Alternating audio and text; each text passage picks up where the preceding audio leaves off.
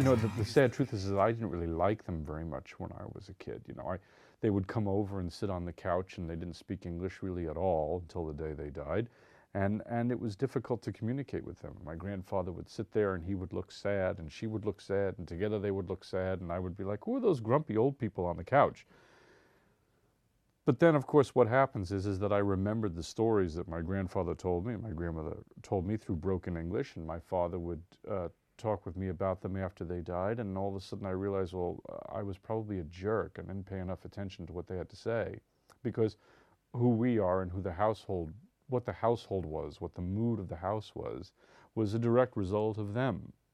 And I started to think that this whole idea of the American dream, you know, where you come to the United States and it becomes fabulous and everybody's happy and, you know, that's the end of the movie where there's a big pot of gold at the end of the rainbow, is not really uh, the case at all, particularly with my grandparents who had a great melancholy. You know, they really sort of missed the old country, which I never understood because they were persecuted there. But they missed it terribly and, and that sense of longing really came out in the household in a way that I can't describe, in the mood of the house. But now we come to a period that I call the battle for identity. Lies my grandma told me.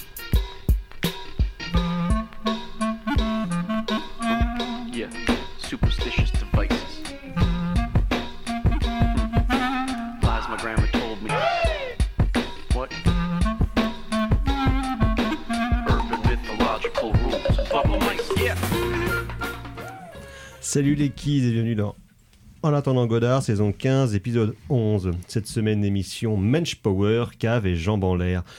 On ne veut pas fermer nos yeux, on ne veut pas s'endormir parce que vous nous manqueriez et on ne veut rien louper. Parce que l'on rêve de vous, le plus doux des rêves n'arrangera rien, vous nous manquerez toujours baby et on ne veut rien rater. Eh oui, vous êtes bien dans En attendant Godard, l'émission de cinéma qui est mieux que les autres. Et donc, vous l'aurez peut-être compris via cette citation francisée de ma part de I Don't Want to Miss a Thing de Aerosmith sur la bande originale de Armageddon. Armageddon, donc, car d'Armageddon, il va en être question ce soir à l'occasion de la sortie du dernier film de James Gray, Armageddon Time sorti en France il y a deux semaines. Et ensuite, nous parlerons de deux sorties récentes du film, euh, de films d'horreur. Tout d'abord, Barbarian de Zach Krager et ensuite X de T. West. Et pour parler de ce jeu au programme autour de cette table, il y a bien évidemment la fine fleur de la critique du Grand Ouest à ma gauche. Pour une fois à ma gauche, il y a dans l'émission, car on va parler de choses qui font peur et de mystères, et il aime bien ça, il y a le docteur Massuet. Salut JB Bonsoir Thomas, bonsoir à tous. mais aussi de retour dans cette émission pour la première fois de cette saison et c'est un grand plaisir de la revoir. Il y a donc Justine, bonsoir. Bonsoir. Le docteur Erwan devrait arriver sous peu, il est en- actuellement en trajet et à la mise en son de cette émission ce soir pour la première fois. Incroyable, il, il gère ça comme un pro, comme un roi, comme un chef. Il y a Thibaut, bonsoir Thibaut. Salut à tous, c'est la merde. Donc voilà, parce que Valentin s'excuse car euh, pour des questions bêtes salariales, donc il est, euh, il n'est, pas là ce soir, mais donc Thibaut euh, supplée à son absence avec un, un talent et un génie absolument indéniable. Ça va bien mon cher Thibaut? Ouais, c'est compliqué Mm. euh, à gérer, mais on va essayer. Si tu veux, on pourra chanter les chansons au moment où elles se feront passer. Était-ce plus compliqué que ton dimanche? Euh, c'est tout pareil, tu vois. Il y a euh, une espèce de, de fébrilité euh, ambiante. Là. Un genre de flou artistique. Oui, voilà. Donc très bien. Donc avant de passer à la section critique de cette émission, nous allons passer aux agendas. Pas du tout. Je l'ai pas. Bon, bah écoute, Ah, je, vais faire sans virgule. Ça va pas continuer comme ça longtemps, je te le dis. hein. Donc euh, agenda, donc euh, agenda local pour commencer au tambour euh, demain. Eh bien c'est le même programme que la semaine dernière parce que je m'étais gouré dans mes annonces euh, la semaine Ah passée. bah c'est propre, ok, super pro, Exactement. hein. Donc ce sera comme la semaine dernière, soirée Odyssée avec un S entre parenthèses, comme si c'était un film français, avec à 18h où est la maison de mon ami de Abbas Kiarostami et à 20h30 le merveilleux formidable The Swimmer de Magnifique. Frank Perry avec un Burt Lancaster au sommet de son game. Indépassable. Absolument. Ouais. Film tip top. Sans doute un des meilleurs films de- du Nouvel Hollywood en fait. Un des meilleurs films de piscine. Ouais. de ce. sous-genre particulier qui est plutôt privilégié euh, en général par le cinéma français pour mettre des jeunes filles à poil, mais là en l'occurrence, Hollywood c'est pour mettre Burt Lancaster Voilà, dans ce- un poil. de salles, de ambiances, de style. Donc voilà, à vous de choisir. Il vient de nous rejoindre actuellement, il y a donc le Dr. Erwan, décidément cette émission est pleine de surprises. Et ce n'est pas fini, je pense. C'est pas fini, je pense. En fait, ça va Euh, être un peu comme Barbare. Il y aura des ruptures de ton. C'est ça, c'est être, ça, il y aura des... Barbara, t'as dit Barbare. Ouais, pardon. Moi, je dis le titre français, tu vois, Ah oui, je, francise comme Armageddon. Et c'est ça, exactement. Bonsoir, euh, Erwan. Bonsoir. Donc euh, voilà, donc sinon je le rappelle, euh, mais ça sera le mois prochain, donc le 18 décembre, dans le cadre des films du dimanche soir proposés par nous-mêmes et nos meilleurs ennemis du cinéma est mort, ce sera Aliens de James Cameron, qui donc sortira 4 jours après la sortie de Avatar 2, The Way of Water. Donc voilà, on en reparlera aussi, je pense que quand peu, oui, Monsieur Massuet repassera chez nous au mois de janvier pour euh, vendre sa lessive par exemple. Euh, et dans un style différent de James Cameron, même si ça n'a pas vraiment de rapport, hier est mort Jean-Marie Straub. Eh oui, Voilà. ça a un peu à voir. On n'avait pas. Ah non, c'était pas Cameron, c'était McCarnan au, au tambour. On Oui. avait passé un Strobuet et. C'est un- méchant, mais moi je pensais qu'il était déjà mort en fait. Bah, super, bravo. Sa femme donc qui était. Oui, était qui est morte il y a décédée, huit ans c'est ou ça. dix ans, C'est moi qui, c'est moi qui a fabulé le temps pour moi. Désolé. Mais Mais Rob la Grillet est mort par contre. Hein. Hein Mais Rob Grillet est mort. hein. Oui, mais ça fait longtemps. Oui, un petit moment. Alors, Oui, autant Marguerite Godard, Duras, a, Marguerite Duras aussi. Oui, ça oui. fait longtemps aussi. Oui, oui. autant Godard a eu droit à une couverture médiatique hallucinante, autant Strobe, bah, personne n'en parle. hein. Si, Deux, trois petits oui, bah, trucs, vas-y, par-ci par-là, mais bon. Bah voilà. écoute, il, il avait qu'à être comme Jean-Luc est drôle. c'est vrai. Voilà, comme quoi l'humour ça tient, ça tout. tout. Alors sinon demain plusieurs choses qui sortent en salle, pas beaucoup dont on parlera vraisemblablement, mais il y a quand même des choses qui sortent. Il y a Les Miens, le film de Roche Dizem, film de famille apparemment. Ouais. Il y a le, menu avec Ralph Fiennes, un film sur la cuisine a priori, j'imagine. Un grand sous-genre Ah, du cinéma actuel. Avec euh, la, la jeune euh, Anya, Anna Taylor-Joy, non? Ah là, Ah oui, elle aussi, je crois, oui, voilà. Ralph Fiennes. Ouais. C'est un thriller apparemment. Oui. Je sais Euh, pas, un avec de la cuisine. clos, euh, Il n'y a, pas eu un film de cuisinier il y a genre Si, six mois. euh, pop, pop, pop, pop, avec cet acteur euh, irlandais, un film Qui en français dans- quand dans ouais. une cuisine, voilà. Ouais, voilà, avec des histoires Avec de. Stephen Graham, qui, est- et qui est plutôt pas mal d'ailleurs. Il y a une série sur la cu- cuisine aussi en ce moment, The Bear. Tout le monde en parle, tout le monde dit que c'est Ah super. Alors, sachant que les. Enfin, je C'est ne mode. pas dire du, du mal de la cuisine anglaise. bon, quand même. C'est- c'est quand même bien d'abusé. on sent qu'ils essayent de cacher quelque chose quand même. Oui, quoi. exactement. Euh, sinon, il y a le nouveau film de Alice Diop après son documentaire Nous, Saint-Omer, donc qui sort demain. On en parlera peut-être la semaine prochaine. Ça vend du rêve. hein. Oui. Oh, bah, au niveau de rêve et de rigolade, il y a le nouveau film de Jafar Panahi, Aucun ours, Qui vend du rêve aussi. qui font du rêve aussi. Il y a euh, le film euh, sur l'enquête MeToo, donc c'est un, euh, ça s'appelle She Said. C'est un peu comme le film d'enquête des pédophiles dans l'église avec Marc Ruffalo il y a quelques années, là, donc j'ai oublié le nom. Spotlight. Spotlight. Exactement, qui a l'air d'être un peu dans le même esprit. Ouais, sauf que là, ça sent bien l'opération euh, hollywoodienne Ah de bah. rattrapage de. Il faut qu'on se rattrape tout de suite parce qu'en fait, on n'a pas géré, on n'a pas géré, on n'a pas géré, il y a le nouveau film de ce tocard de Luca Guadagnino qui avait fait Me Ah oui. By Your Name et le remake horrible de Suspiria. très très mauvais. Avec toujours. Timothée Chalamet qui s'appelle Bones and All. Mais super, euh, euh, remake horrible. euh, Bon, quand même, non, remake, moi je m'étais fait un peu chier. Ah bah quand même, deux heures et demie, oui. mais par contre, en y, re- en y re-réfléchissant, je trouve que je trouve que finalement, finalement, il y a quand même, des- enfin, je veux dire, c'est pas une proposition qui m'a plu, mais au moins le mec allait pas dans un remake con, quoi. Ah, c'est. tu vois, au moins le mec allait dans, une, dans quelque chose qui était radicalement Il est dans différent. un remake chiant. Voilà. Voilà. Bon, euh, C'était un peu, ouais, par fallait contre, un faire. peu- Et donc, c'était un peu dans chiant. le demain aussi pour vous les mélomanes et dans le même esprit que Timothée Chalamet, il y a le film Indochine Central Tour, donc le concert d'Indochine au cinéma. Voilà. Ça sera sans moi. Enfin, Ça me, faisait, Enfin. ça me faisait déjà chier quand j'étais gamin, c'est pas pour aller écouter ça maintenant. écoutez, à l'époque c'était pas mieux. hein. Donc voilà. c'est Bah, je suis désolé, j'ai l'âge, d'avoir entendu Indochine quand j'avais 10 ans, et c'était, et déjà naze. Tu Oui. dois avoir un vinyle quelque part de ça. Non, non, j'ai même pas de Et vinyle. pourtant, il y en a Non, de la merde, J'ai, hein, un, vinyle, j'ai un vinyle techno euh, de Jean-Marie Bigard, mais j'ai pas de vinyle Indochine. Alors, je sais qu'en plus ça va te faire plaisir, mais euh, Michel Sardou repart sur les routes l'année prochaine. et il est prêt à écraser des vélos. Oui, et c'est complet. Déjà, en moins, en moins de 10 minutes, euh, Bah, c'est quand, dans, une, dans France qui est quand même majoritairement à droite, il est normal que Michel Sardou que son euh, plus beau représentant. partage, partage son public avec Jean-Pax Meffray. Quand même. Oui, là, il y a Jean-Max Meffray. Vous allez me traiter de réac. Ouais, exactement. Exactement. Ce que j'ai en vinyle par contre, ça, ça fait pas là. Ça, ça m'étonne pas. que j'ai acheté sur titre. Ah, Voilà. bah oui. Mais nous ne sommes pas là pour parler de ma discographie, de ma discographie honteuse. oui, parce que c'est pas le dernier. Jetons un voile pudique Voilà. là-dessus. Donc voilà, on va passer à la section critique de cette émission et on va tout de suite parler d'Armageddon.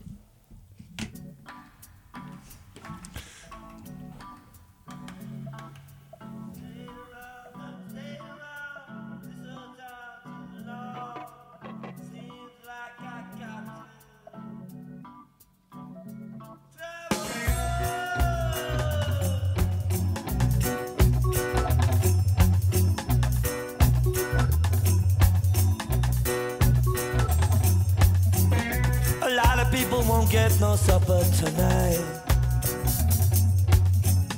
A lot of people won't get no justice tonight. And The battle is getting harder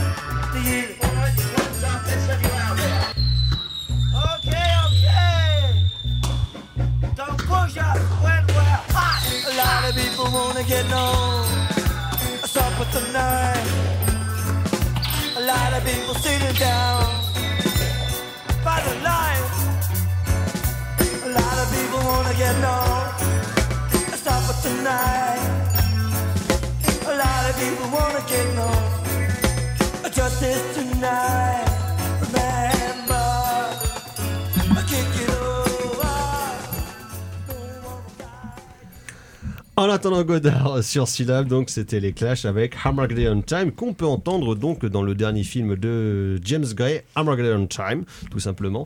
Donc euh, film, euh, son nouveau film de James Gray, trois ans après son film de SF Ad Astra.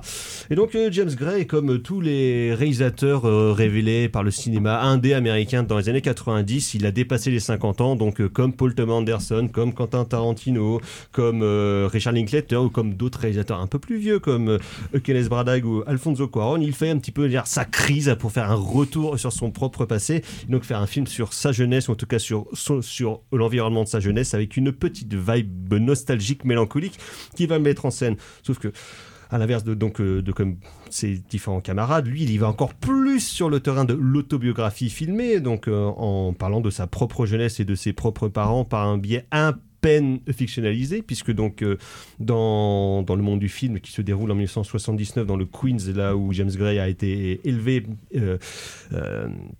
un descendant d'immigrés ukrainiens. Donc là, la famille ne s'appelle pas Gray, mais Graff, et il ne veut pas faire du cinéma, mais faire du dessin. Bon, l'analogie est tout de même relativement évidente et assez aisée, tout cas le fil est assez évident. euh, donc tirer et James Gray via ce film euh, autobiographique où le grand-père est interprété par euh, Anthony Hopkins et ses parents par euh, Anna Tawai et Jeremy Strong alors que son propre rôle est inc- incarné par le tout jeune il a euh, 11 ou 12 ans si je ne m'abuse Banks Repeta donc il va dérouler finalement un, un fil qui est assez commun euh, à tous ces longs métrages, à tous ces films, qui est évidemment la question de, à la fois de la filiation, de la fraternité et du lourd héritage du passé. Héritage à la fois donc euh, de descendants d'immigrants euh, arrivés plus ou moins malgré eux donc sur, le continent américain, famille plutôt de la classe moyenne on va dire, et de voir qu'est-ce que tout cet héritage là a eu comme influence sur lui et sur le travail qu'on verra après par la suite dès son premier film The Yards et ensuite Little Odessa. Non, Little Odessa, c'est le premier. Oui, c'est ça, c'est Little Odessa d'abord. En tout cas, ce, sont des thématiques et des motifs qui soient à la fois narratifs et visuels euh, qu'il traite et retraite dans tous ses films et que donc là il, il le déroule d'une manière euh, je ne dirais pas vulgaire mais en tout cas euh, plus évidente évidemment que les fois précédentes parce que là c'est une véritable autobiographie euh, de son propre parcours et de son amitié quand il avait 12 ans quand il a été quand il a quand, on l'a forcé à quitter l'école publique pour entrer dans des écoles privées qui sont donc les écoles de- la réussite bien évidemment puisque les différents membres par exemple de la famille Trump venaient faire des discours de motivation euh, aux élèves mais aussi de, du coup de son amitié euh, contrariée avec un autre gamin de son âge enfin qui a un an de plus parce qu'il a repiqué donc est un, un jeune gamin issu d'un milieu beaucoup plus défavorisé, d'autant plus qu'il est noir. Donc, ce qui évidemment sur des questions de racisme euh, dans l'ère américaine euh, de la fin des années 70, euh, début 80, d'une famille d'immigrés juifs ukrainiens face à un jeune euh, noir des quartiers, on va dire, évidemment,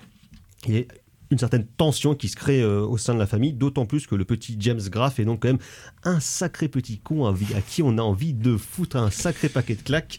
Mais donc heureusement que le, gentil papy euh, Anthony Hopkins est là pour lui pour le rassurer et lui apprendre à être un mensch, car donc c'est quand même bien de cet héritage-là qu'il s'agit, de cette tradition, on va dire, des, des pays de l'Est mêlés avec la tradition américaine, que donc quand même il faut un petit peu s'endurcir et être un homme. Et donc être un homme, ça passe par le fait d'en chier et de ne pas faire ce qu'on veut. Et- Euh, être mensch, c'est pas un homme, c'est un Ça- homme- c'est être un homme bien. Oui. Être un mensch, c'est pas tout à fait pareil qu'être mais un- juste a, un homme. il y a quand même cette, euh, cette dimension-là Ah d'être bah, un oui. homme, mais un homme bien, ce qui va amener donc évidemment toutes les contrariétés possibles euh, au personnage du jeune euh, James Graff, qu'on revoit aussi bien évidemment par la suite dans la filmographie de James Gray. Donc, euh, docteur et Justine, euh, vous avez vu le film de James Gray. Donc, Justine, pour votre retour, qu'est-ce que vous en avez pensé? Oh, le, le retour, tu me lâches dans le bain. euh, Exactement, démerde-toi. Euh, alors, comme tu l'as dit, c'est un thème quand même assez rebattu ces derniers temps. Linklater, Apollo 10 et demi, Mhm. euh, le Licorice Pizza de, de Paul Thomas Anderson, bah, le prochain Spielberg aussi. Je crois Oui. que c'est complètement ça. Il va il va il va drainer un peu sa, sa, sa jeunesse, son adolescence. Donc, j'attendais pas grand chose de ce film-là, sachant que j'avais pas aimé les derniers Grey. Euh, je me suis à peu près arrêtée à Little Odessa de Yards et après j'ai un peu lâché l'affaire. Tout l'over c'était déjà trop trop pénible, un petit peu trop euh, maniéré, peut-être. Mais euh, du coup, j'en attendais pas trop et vu le thème euh, pas éculé, mais pas pas très original, je me suis dit où est-ce qu'il va aller chercher son petit grain, en fait, sa patte à lui? Et là où j'ai trouvé le film vraiment intéressant, c'est que je trouve qu'il se place vraiment du point de vue de l'enfant. Euh, et lui vient a posteriori, c'est-à-dire que il n'a pas un espèce de regard surplombant ou euh, condescendant par rapport à sa jeunesse, mais il est plutôt euh, à hauteur de, de ce gamin qu'il était en fait. Du coup, je trouve le film pas du tout, ouais c'est ça, pas du tout surplombant. De fait, je trouve qu'il y a déjà beaucoup de motifs, on va dire formels dans le film qui le montrent. Je pense notamment à la séquence où le jeune Paul se fait euh, battre par son père euh, dans la dans la baignoire, à un moment où voilà en fait il a il a fumé un joint à l'école avec Johnny son camarade pour euh, pour se marrer, il savait pas trop ce que c'était. Il s'est fait choper euh, et du coup s'ensuit une scène de violence assez euh, Au ceinturon. assez rude de la part d'un père qu'on ne soupçonnait pas forcément violent parce qu'on n'avait pas l'impression qu'il arrivait à instaurer une quelconque autorité dans il les est plutôt repas. effacé dans le reste Voilà, il- on sentait que c'était un peu une pièce rapportée dans cette famille euh, très soudée au lourd des- au- au- autour des liens euh, de la famille juive et tout ça. Lui est juif aussi, son père, mais moins, moins socialement euh, éduqué, on va dire. Il est plombier, voilà, c'est pas, pas trop la folie des grandeurs. Donc euh, j'en viens à cette scène-là où le, le père frappe son, son fils à l'aide d'une grosse ceinture. Et en fait, la, la caméra, c'est tout simple, mais c'est une contre-plongée, c'est-à-dire qu'on a vraiment le visage de Paul euh, complètement effrayé par euh, la figure de son père euh, qui l'écrase. Et du coup, déjà, direct là, on se met de son point de vue à lui. Même d'un niveau de jeu de cadre et de, de, de façon de prendre les choses dans l'image, on est quand même souvent à l'auteur du gamin, ce que je trouve assez, euh, assez jouissif à voir parce que du coup, Parce qu'il le pas- tient en plus. hein. Absolument, Euh, il est là dans quasiment chaque plan, l'enfant en fait. C'est lui qui est complètement le fil rouge de, de son histoire. Et il y a aussi euh, ce, cette dualité euh, qu'il a entre un monde euh, de, familial assez... Comment dire, où les valeurs sont très fortes, où euh, on, on- pour être bien, il faut, il faut faire ceci. Euh, sa mère est par exemple une, elle, est, elle donne des cours pour aider à tenir un budget, quoi.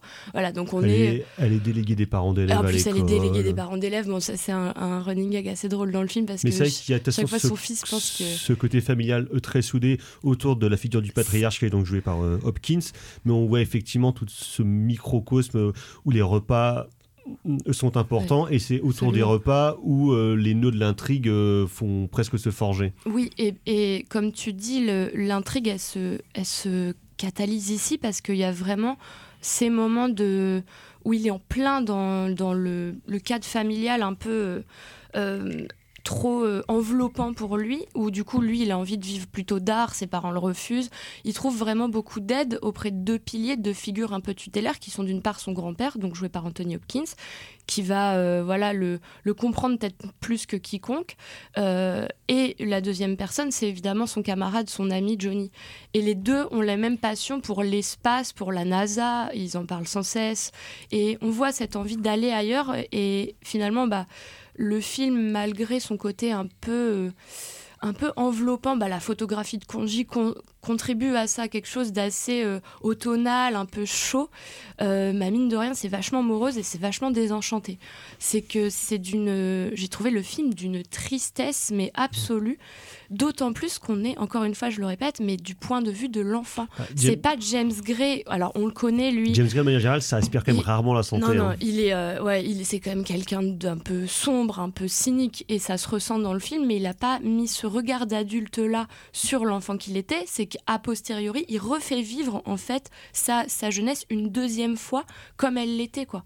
Et ça, j'ai trouvé ça d'une force euh, vraiment assez inouïe, ce qui rend le film... doux amer, vraiment euh, même hanté. On sent que, bah, évidemment, il est complètement travaillé par les questions de, de quête un peu de l'Amérique idéale, euh, du racisme, de l'antisémitisme, voilà, des grandes valeurs comme ça, euh, un peu morales, qui, je trouve, à certains moments, sont aussi les écueils un peu convenus du film. On a des tirades un peu comme ça, notamment de Anthony Hopkins, aussi de Johnny, de son père, de sa mère parfois, si elle ne fait pas que pleurer, parce que j'ai trouvé que c'était pas l'élément fort euh, Anna dans ce film. Passons. Euh, et du coup, ces écueils-là rendent un peu le trop le côté, euh, je trouve, un peu facile des fois d'attraper comme ça cette histoire au vol dans la bouche d'un gamin, ou en tout cas dans ses yeux, dans ce que lui perçoit.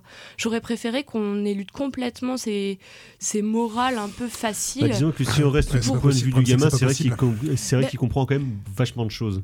Mais c'est ça, c'est oui, mais en fait, on n'a pas. Je trouve que le que ce soit l'image, le son, la mise en scène, on n'a pas besoin de nous appuyer ça. Je euh, trouve que juste par son regard et par les choix qui sont faits par ailleurs, on le comprend bien. Et là, j'avais un peu l'impression d'être prise pour une neuneu, à, voilà, me dire bon, alors si t'as pas compris, euh, voilà quels sont les enjeux, tout ça. Sauf que il y a quelque chose de très fin par ailleurs, malgré là ces écueils un peu. Euh, un peu facile, euh, c'est quand on nous présente les Trump comme, comme étant des mécènes du collège, euh, enfin l'école où il se Mhm. trouve, l'école d'excellence. Euh, on, les, on, les, on les a quelques plans dans le film. Ça, ça suffit en fait à montrer vraiment la fracture qu'il y a entre d'une part Johnny, cet enfant complètement désargenté, noir, qui vit des stigmates pas possibles, l'autre enfant, Paul, qui est lui un, issu d'une famille qui vient d'Ukraine, juive, donc qui a déjà aussi un passif assez lourd. Euh, qui se croit euh, très riche, une famille très aisée, qui finalement on se rend compte que là aussi il y a une désillusion, c'est qu'ils sont pas tant que ça et qu'ils sont pas aussi socialement acceptés que ce qu'ils euh, aimeraient. Et du coup, on a quand même cette fracture-là dans le Queens, vraiment, donc l'État de, de New York qui est pas non plus le plus euh, strass et paillettes. Et, et je trouve que ça, ça suffit en fait. C'est qu'il y avait toutes les bases et je sais pas pourquoi il a voulu en rajouter une couche. Alors, j'entends, c'est quand même de façon assez modérée et, dis- et, sporadique dans le film. C'est pas non plus tout le long, ce qui fait que le film est d'ailleurs assez agréable à regarder, malgré ce, côté un peu amer qu'on a quand même dans la bouche à la fin. Mais je, ouais, je lui trouverais quand même quelques, quelques problèmes un peu plus convenus, un peu plus consensuels, où je me dis que certes, là, il s'est attelé pour une fois à, à mettre en scène de façon peut-être plus classique qu'à l'ordinaire les, euh, les problématiques, ou en tout cas les. En les- passant pas par le genre, quoi. Voilà, sans passer par le genre comme ce qu'il a fait auparavant. Et ça, je trouve ça absolument formidable et plutôt bien maîtrisé, sauf à quelques moments où je trouve que ça se perd un peu. Quoi. Docteur.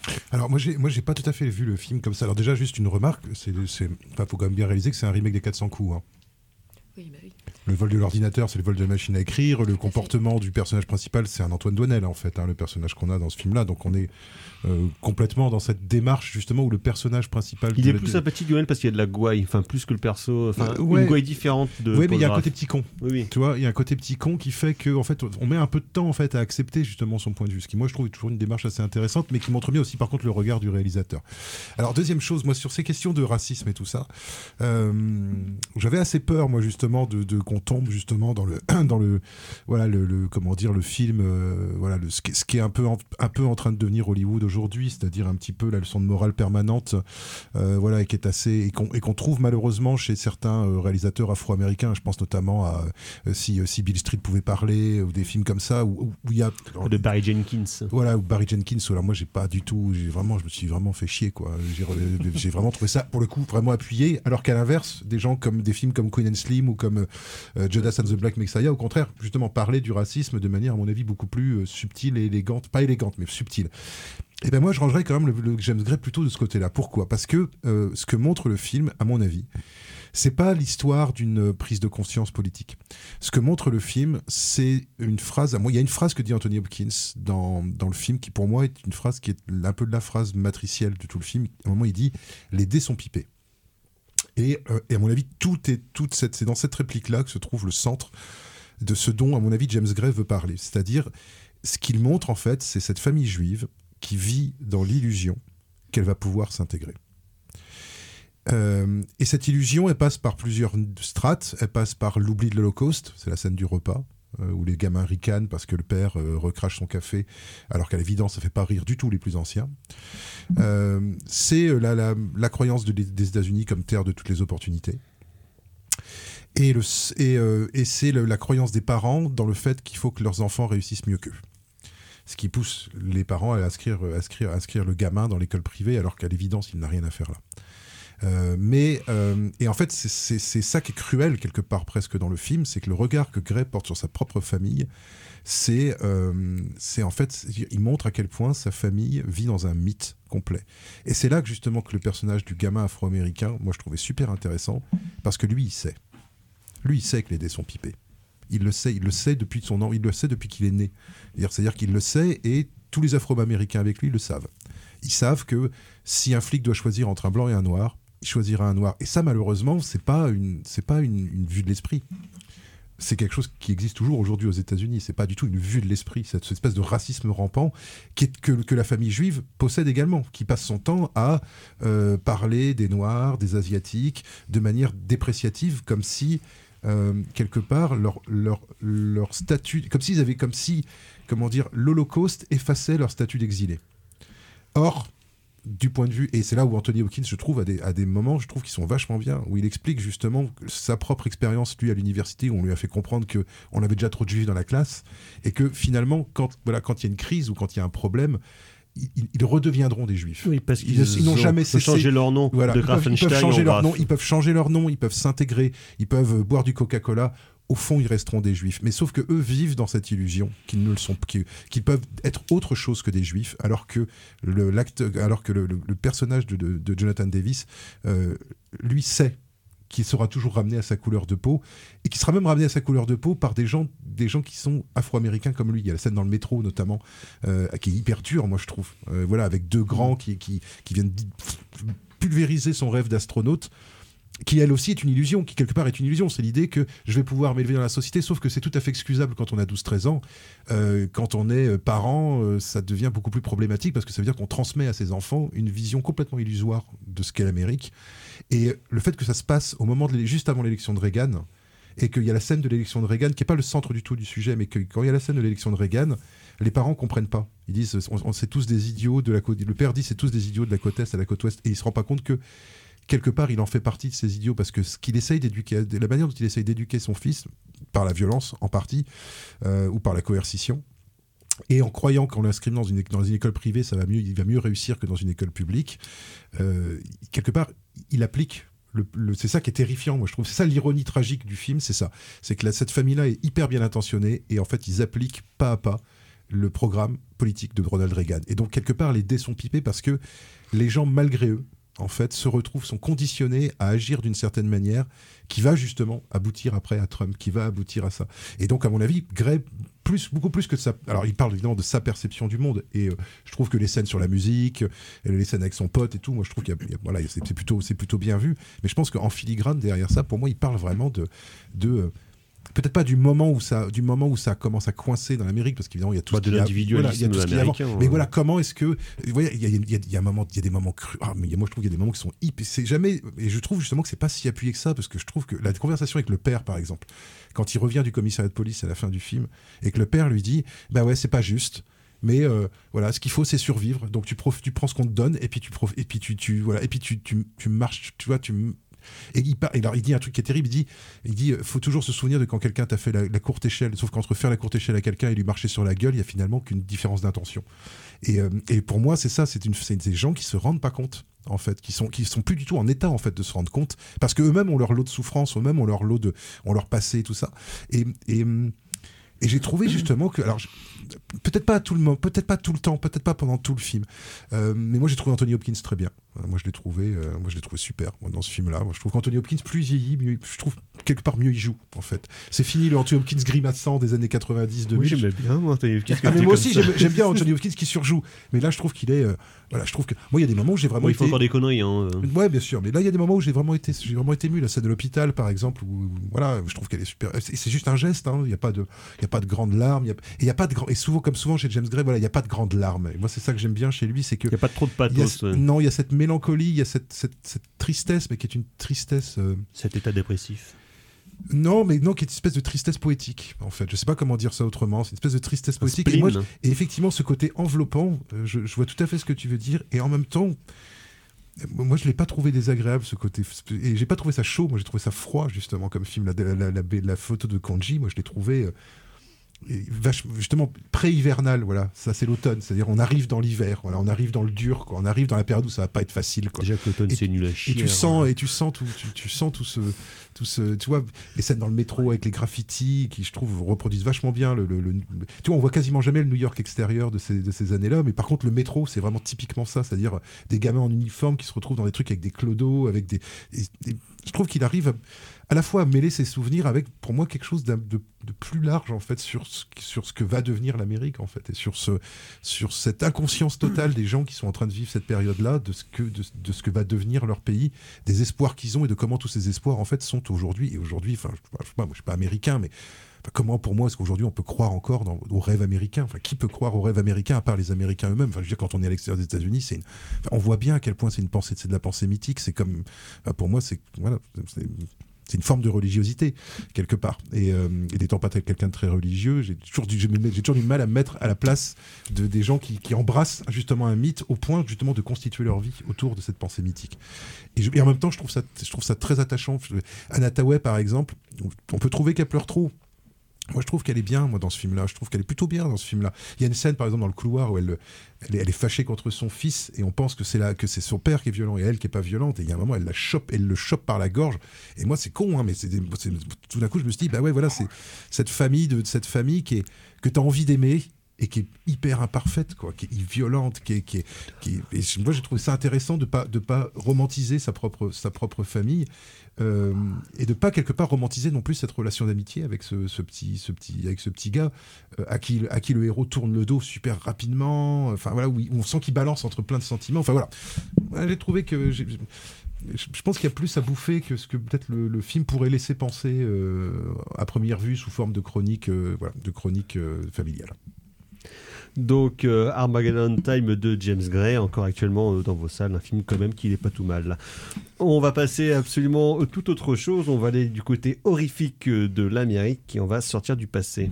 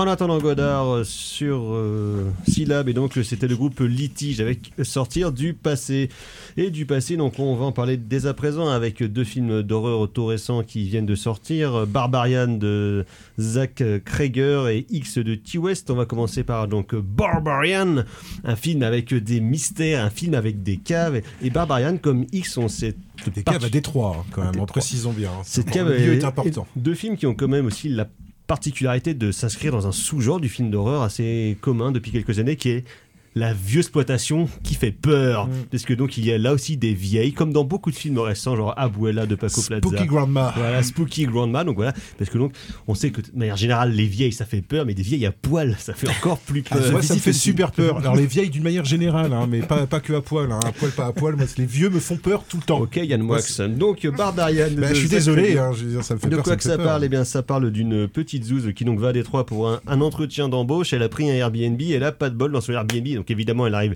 la nuit, il pleut, il fait pas beau, il fait froid. Et là, dans ce Airbnb, il y a un autre gars qui est déjà là, qui est joué par un des fils de Skarsgård, qui, Qui ont- joue le clown dans Hit. Voilà. Donc, Oui. tout de suite flippant. de manière générale, ils ont à peu près tous la même gueule avec un niveau de muscle différent. Et ils sont tous un peu chelous quand même, y compris le père. Donc, euh, donc Je ne suis pas sûr que ça soit le même, la même famille que. Si. Si, que. que Northman? Non, c'est pas le même. Les Skarsgård, Non. les Skarsgård. Oui, c'est ça. C'est différent. C'est ça, ouais, il me y a des petits trucs d'orthographe. euh, Oui, voilà, c'est ça. Et donc ils se demandent mais qu'est-ce que c'est que ce barouf? Et donc ils vont se demander un peu, et ils vont se raconter un petit peu leur vie. Et là, excellente idée, tiens, il y a une cave. Et comme tous les gogos des films d'horreur, ils disent tiens, mais il y a une cave, si on allait voir dans la cave, tout le monde sait qu'il ne faut jamais aller voir dans les caves de manière Et générale. surtout, tout le monde sait que les caves américaines sont particulièrement flippantes. J'ai jamais trouvé ça nulle part en France. Et moi. très très grande, très très Ouais. grande les caves américaines. Et donc là, évidemment, patatras, il y a un truc horrifique et qui va se passer. Sauf que. Cut Et on va passer à un nouveau personnage qui est interprété par Justin Long. Qu'on n'avait pas vu depuis longtemps. qu'on avait Mm. pas depuis longtemps et qu'on est bien content de revoir, chouette, qui lui ouais. a une petite affaire euh, de MeToo au cul, on va dire. Et donc lui aussi, comme par hasard, ça tombe bien, il va tomber dans la même maison que nos deux jeunes suscités. Et là, patatras, horreur par-dessus l'horreur. Et donc de ce film, euh, d'un premier long métrage donc de Zach Krager, euh, Deuxième en fait. deuxième. Oui, le premier est une comédie potache à l'American Pie dont tu apparemment le réalisateur a très très très très honte Ah. et dont il ne parle jamais dans ses Eh interviews. ben, il a bien tort, dis donc. ça se trouve, c'est vachement mieux. Non, c'est pas bien du tout. Enfin, moi j'ai vu quelques extraits euh, sur Red Letter Media, ça a l'air catastrophique. Et donc, euh, donc dans, dans ce deuxième long métrage, Zach Krager, qui est, on va dire, écrit un film comme un garçon appliqué des, des méthodes du film d'horreur. Donc, euh, il y aura quand même il y a trouve, plusieurs choses qui fonctionnent très bien dans le film. euh, un, un début que je trouve très chouette, un milieu que je trouve pas mal et une fin que je trouve pas top. Donc on va dire que ça va un peu de mal en pis dans le C'est une film. sorte de film à sketch en fait. Voilà un peu, un peu ça, mais des sketchs qui du coup se rejoignent dans la troisième partie, enfin de manière plus ou moins harmonieuse, on va dire. Et donc je sais qu'on a parlé euh, en off euh, avec JB avant l'émission. Effectivement, il y a des choses qui sont très belles dedans, qui sont très bien faites, notamment des ressorts horrifiques qui fonctionnent très bien. Après moi, je suis pas hyper objectif, parce que comme je suis une grosse flippette Comme de merde, hein. à chaque fois que je vois un truc dans le noir et qu'il y a une cage, je fais ah, ah, ah, ah, ah. Je me rappelle d'une séance de cinéma avec Jean-Baptiste. La Casamouda. La Casamouda, Ouais. où je n'ai pas vu le film et, Ouais, et. JB n'a rien entendu du tout parce qu'il s'est bouché les oreilles. Sachant qu'il n'y a pas grand chose à voir dans la Casamouda. en non, plus, hein. peut-être, mais ça marchait quand Ah, même. ça marchait bien. Je sais pas du tout si le film était bien, mais des bons clients de ça, hein, bien. Donc sur le ressort horrifique, je serais pas hyper objectif, hein, parce qu'en gros sur moi ça a marché, mais bon ça ne veut rien dire. Et j'ai sur des ressorts de scénario, donc je pense on, peut- on va reparler. J'ai eu quelques réserves, on va dire. Par contre, euh, donc euh, Thibaut, mon cher, vous avez vu ce film de Zach Krager, vous avez aimé. Euh, oui, alors, j'ai aimé. J'ai trouvé que le film était du moins euh, intéressant. Tu m'as parce- dit super barbarian. Oui, oui. Bah, disons que j'ai pris du plaisir, donc c'est déjà plutôt pas mal. Et j'ai pris du plaisir euh, devant un film d'horreur où je ne voyais pas trop trop la redite. Donc ça, c'est encore plus plus intéressant. C'est pas comme X dont on va parler Oui. peut-être tout à l'heure, où là il y a Oui. les potards de Massacre à tronçonneuse qui sont poussés à 2000. Mais euh, ici, en fait, ce qui est très intéressant, pourtant au début j'avais peur parce que je me t'ai dit ah un film sur euh, la condition urbaine de Détroit. Est-ce que le film n'arrive pas un petit peu tard? après euh, It Follows, après euh, Don't Breath, après euh, même euh, Only, il Lo- y avait Only Lovers Left Alive aussi. hein. Only Lovers Left Alive, après le, il y avait même Kogan, il me semble, de Ouais. Andrew Dominique qui se passait à, à Détroit. Et donc en fait cette Détroit exploitation, peut-être qu'elle été un petit peu passée de, de mode. Donc là ça me faisait un petit peu flipper. Mais heureusement. euh, le réel ne va pas appuyer en fait sur ce contexte géographique qui est ultra présent et va se concentrer sur une seule chose ou plusieurs, choses, c'est comment arriver à faire peur avec euh, différents leviers, euh, leviers horrifiques. Alors il y a cette première heure qui est absolument, qui est très très maîtrisée. Alors bien entendu, on sent hein, que le Real a, bien révisé son petit John Carpenter euh, pour les, Les nuls. 40 premières minutes en fait, parce que la césure se fait à, à la 40e À quar- minute, ouais, 40, avant que le perso de Justin Long n'arrive. Oui, et en fait, oui, voilà. Donc cette première partie est, est très intéressante parce que il, en fait, il va s'occuper à rendre cette maison, un, à rendre les deux personnages ultra inquiétants l'un vers l'autre, malgré, on, on disait en off, malgré des dialogues un peu coup-ci, Ouais. coup-ça. Mais les acteurs jouent très bien, sont très Mm. impliqués, donc là, ça fait extrêmement plaisir. Et surtout, il y a une gestion de la baraque qui est absolument Mm. euh, inouïe. Un jeu sur les focales, un jeu sur les, euh, sur les amorces de plan, et on a l'impression que cette maison s'étire, s'étire, s'étire en longueur, en profondeur.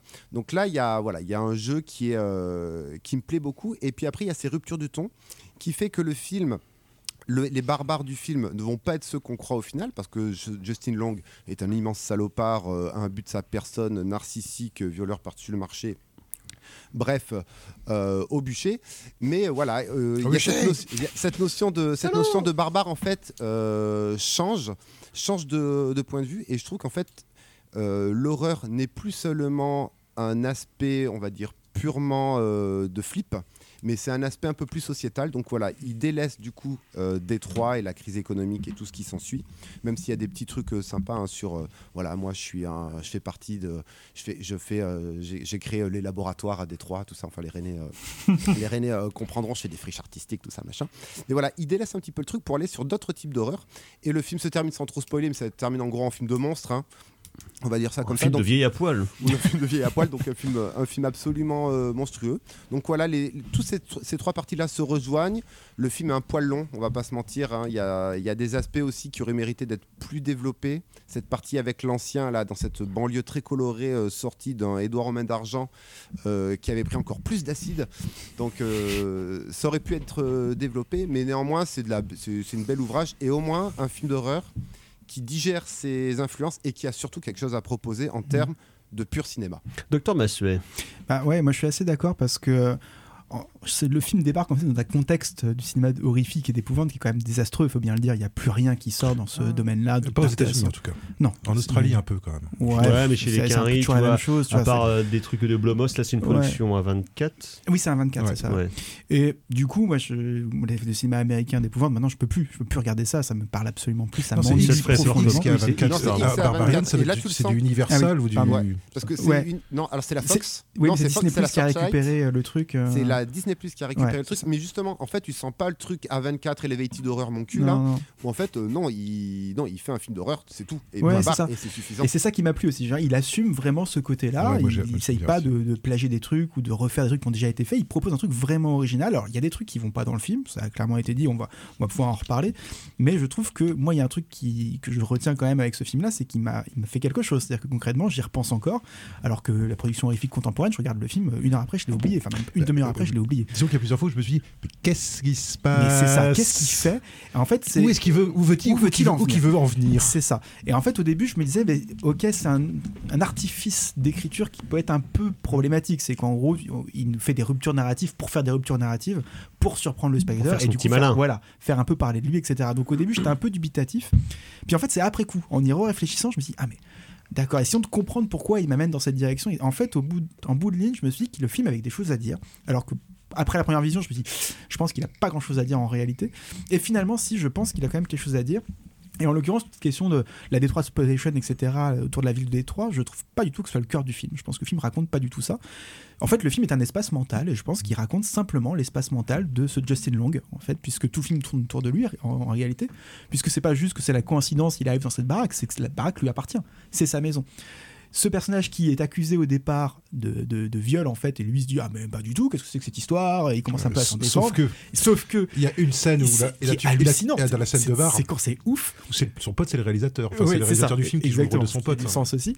Où finalement, euh, il, il avoue en fait qu'il a violé, mais sauf que lui, se dit, mais non, mais c'était Ah, pas un viol, je comprends pas. euh. et donc, on, se- on se rend compte à ce moment-là que ce personnage est un odieux personnage, alors qu'au début, on se dit, Oui, ah, euh, voilà, il se fait quand même accuser, alors que visiblement, il a pas fait. Et en fait, si, il a vraiment fait. Donc, il y a une sorte de retournement de situation. C'est, c'est hyper intéressant de se rendre compte que finalement, le film nous amène sur l'espace mental de ce personnage-là, puisque le fameux sous-sol de la maison qu'on pourrait euh, on ne sait pas trop ce qu'il représente ce sous-sol là qui est complètement impossible on a dit que cette maison apparaît s'étirer etc Hmm. en fait c'est le subconscient de ce perso quand on y réfléchit c'est juste le subconscient du personnage Donc, quand, et donc quand il rencontre le vieux, c'est- lui-même. Mais c'est lui en fait. C'est un effet Et miroir. C'est son fait. ça en fait. C'est euh, ce qu'il est profondément, Mhm. c'est-à-dire un type qui réduit les femmes en esclavage, qui les viole, qui les, qui les fait enfanter. En gros, il réduit les femmes à l'état de femme ou à l'état d'enfant. Et il se contente de ça. En gros, une femme doit allaiter et, et nourrir et élever Et un gamin et rien d'autre. C'est là l'ironie du film, c'est que l'héroïne du début, qui, euh, qui n'a pas confiance et qui se Ouais. méfie à juste titre de ce mec qui est censé partager le Airbnb, Mm. le, le Airbnb avec elle, se retrouve finalement avec un mec beaucoup plus prédateur Tout à fait. contre lequel elle va, Elle va essayer de elle dans une que- situation où elle peut pas elle peut pas se permettre de se méfier de lui parce qu'elle a besoin de lui pour pouvoir Exactement.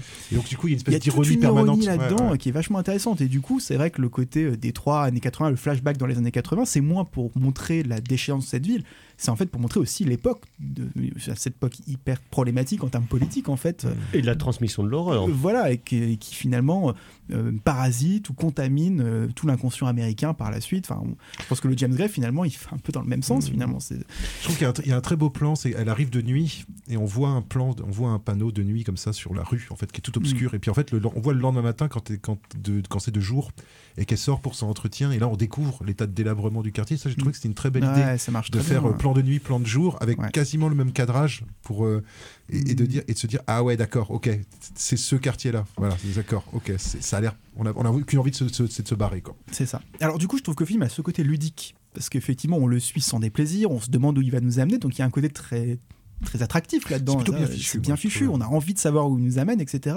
Le film peut décevoir à la fin, en se disant, mais finalement, je comprends pas ce qu'il veut faire à la fin. Et en fait, je pense que tout est assez cohérent du point En de fait, vue de... c'est cohérent et effectivement de vouloir mettre euh, de la politique ou de l'idéologie dans un film d'horreur, c'est finalement un trope assez classique, que ce soit les films de Romero, Carpenter, machin.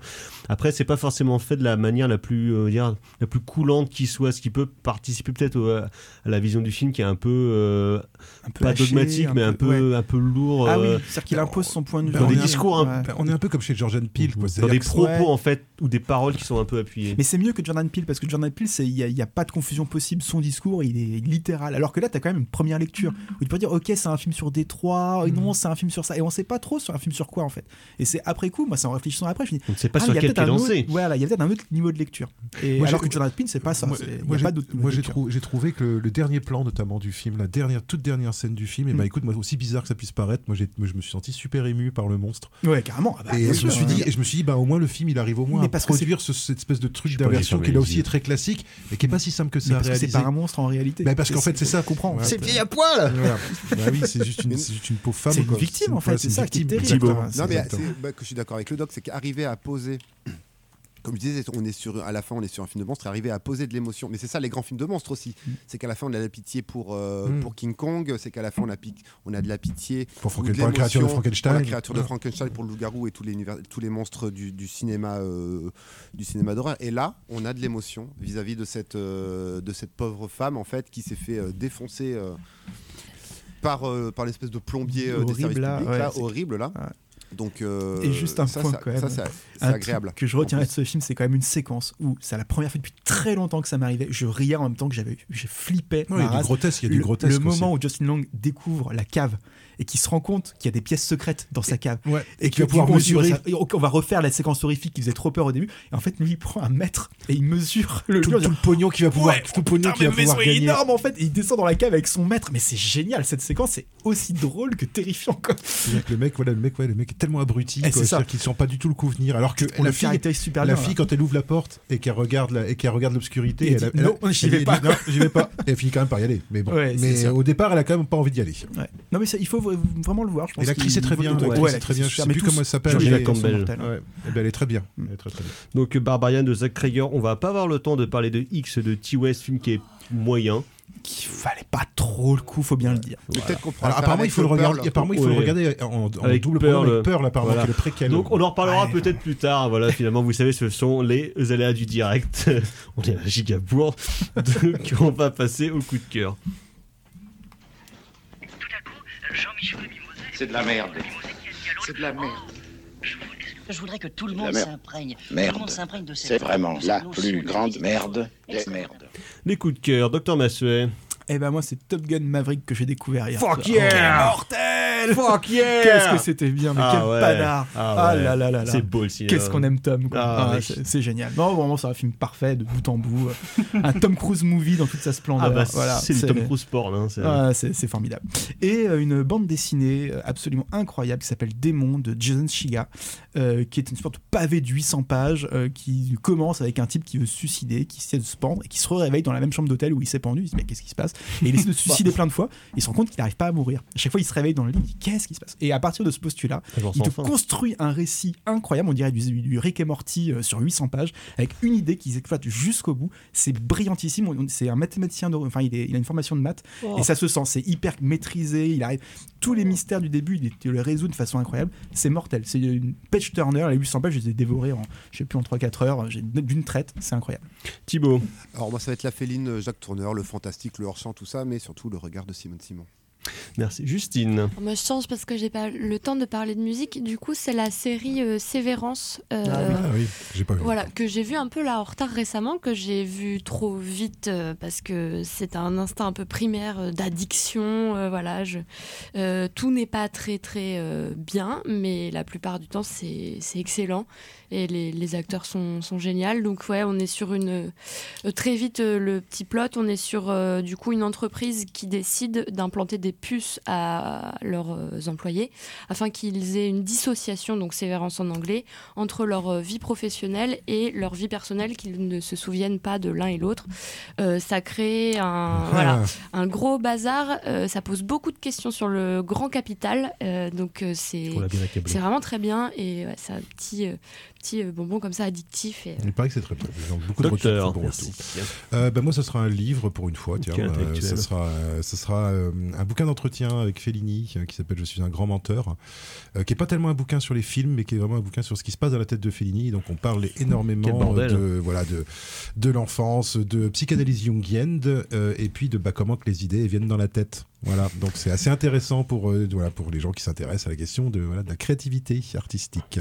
Merci docteur. Et moi donc ce sera un film que j'ai revu de Adam Curtis de 2009, euh, I Felt Like a Kiss, euh, que j'ai voulu revoir suite. On en parlera dans quelques semaines de la parution au début décembre chez Façonnage d'un livre sur Adam Curtis, donc euh, Pandore, le, l'œil, le monde dans l'œil de Adam Curtis. Mais on en reparlera le moment venu. Merci à toutes et à tous. Merci Justine d'être revenue nous voir. Merci, Merci à Thibaut à, la technique. Merci, Thibaut. Merci, oh Thibaut. là Prochaine émission, prochaine édition. À ciao, bonsoir. Ciao. Bonsoir.